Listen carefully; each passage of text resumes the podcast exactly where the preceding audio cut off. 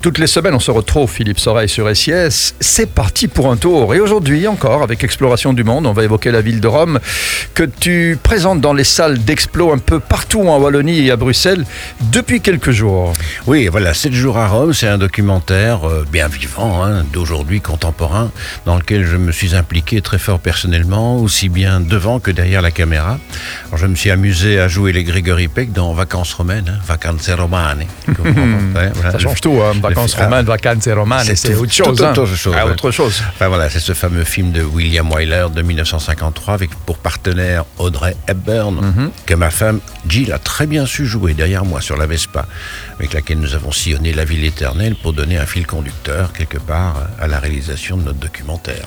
Un fil conducteur, pas évident dans les rues de Rome à Vespa. C'est une Vespa quoi, 125 euh, Ouais, c'est une 125. c'est une ouais. 125, Ouais, c'est j'ai fait, mal, j'ai fait doucement. Non, mais c'est bien, c'est très très bien. On se retrouve très vite pour la suite de cette promenade à Rome, Philippe Soreille. À tout de suite. Restez avec nous.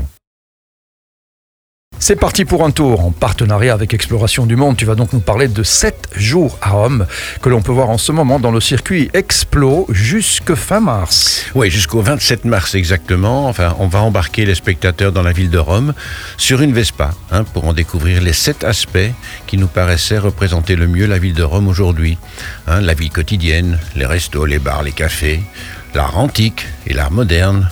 Le street art, par exemple, aussi, les ateliers de restauration des musées du Vatican.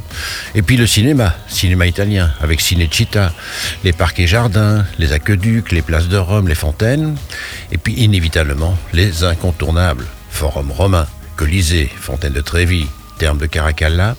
Puis on est entré aussi un petit peu dans la Villa Médicis, la Galerie Borghese et la Villa Farnesina. Et puis on a visité des lieux un peu moins connus comme Coppede, le quartier de Coppede, la place des Tortues, Garbatella, et puis les alentours de Rome comme Ostia Antica, la Villa Adriana, la Tivoli, la Villa d'Est, etc. Et tout ça, euh, tout ça en Vespa, euh, dans la circulation romaine? Alors, toutes les prises de vue de Rome, effectivement, intramuros, ont été réalisées à pied ou à Vespa. La circulation dans Rome est finalement très tolérante hein, vis-à-vis des motorinos. Mais bon, il ne faut quand même pas avoir peur. hein. Il faut savoir où on va. Le pire dans les rues de Rome, c'est d'hésiter, de ne pas avoir l'air sûr de soi. Alors moi, j'ai y allé comme quand j'étais jeune, au culot. bah oui, hein, on a de temps en temps euh, pris le métro, mais enfin bon, le mieux, ce sont tout de même, euh, évidemment, les, les taxis. Hein, je sais pas si tu vois les taxis blancs comme ça, pas chers, il y en a partout. Avec nos caméras sur le dos, de temps en temps, ils nous ont quand même bien aidés. Alors revenons un petit peu euh, au Vatican. Euh, Mhm. Le pape euh, qui avait été justement intronisé, on dit je Oui, sais c'est pas, ça, en intro- 2013. En 2013, au printemps, en mars 2013, Ouais. le, le pape, les musées, la chapelle Sixtine, tout ça. Oui, oui.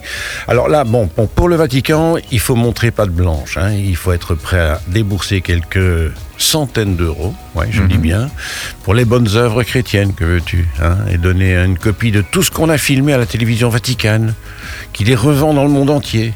Ah oui, c'est comme ça. Ouais, des bons commerçants. hein. Ouais, ouais. Alors, par exemple, on a appris qu'on devait payer notre droit de tournage au Vatican, tiens-toi bien, à l'aéroport, au moment de partir, après des semaines de négociations, sans qu'on se soit aperçu ni euh, de, de- de quoi que ce soit par rapport à ce qui aurait pu être Ah le moindre euro à, à débourser. Enfin voilà, on a quand même négocié ce petit détail technique, si je puis dire. Je ne me suis pas tout à fait laissé faire. Et finalement, on a eu toutes les portes qui se sont ouvertes. C'est l'italien, ça se négocie. hein. Voilà. les portes se sont ouvertes, particulièrement les jardins du pape, de sa résidence d'été, de Castel Gandolfo, où le pape François, contrairement à son prédécesseur, n'a pratiquement jamais mis les pieds, je pense une seule fois. Et puis en revanche, la chapelle Sixtine, alors là, impossible. Je me serais fait confisquer ma caméra si j'avais essayé. Par contre, on a pu monter au-dessus de la colonnade de la place Saint-Pierre avec le responsable de la restauration des œuvres d'art des musées du Vatican. J'ai quand même un beau privilège. Et il, fait, il se fait qu'il est belge Ah oui. et qu'il me connaissait par la télévision. hein. Comme quoi, voilà. Mais bon, approcher le pape François à quelques mètres de lui et le rencontrer, et rencontrer certains de ses collaborateurs proches dans leurs appartements privés, c'était quand même un, un beau privilège. Mais merveilleux, ça, merveilleux. Et tout cela, c'est sur, euh, c'est maintenant jusqu'au 27 mars, c'est ça. Oui, oui. 7 jours à Rome avec Explo. Tous les renseignements sont sur exploration du monde en un mot.be. À la semaine prochaine, Philippe Soreille. À la semaine prochaine. Merci. Ciao, ciao.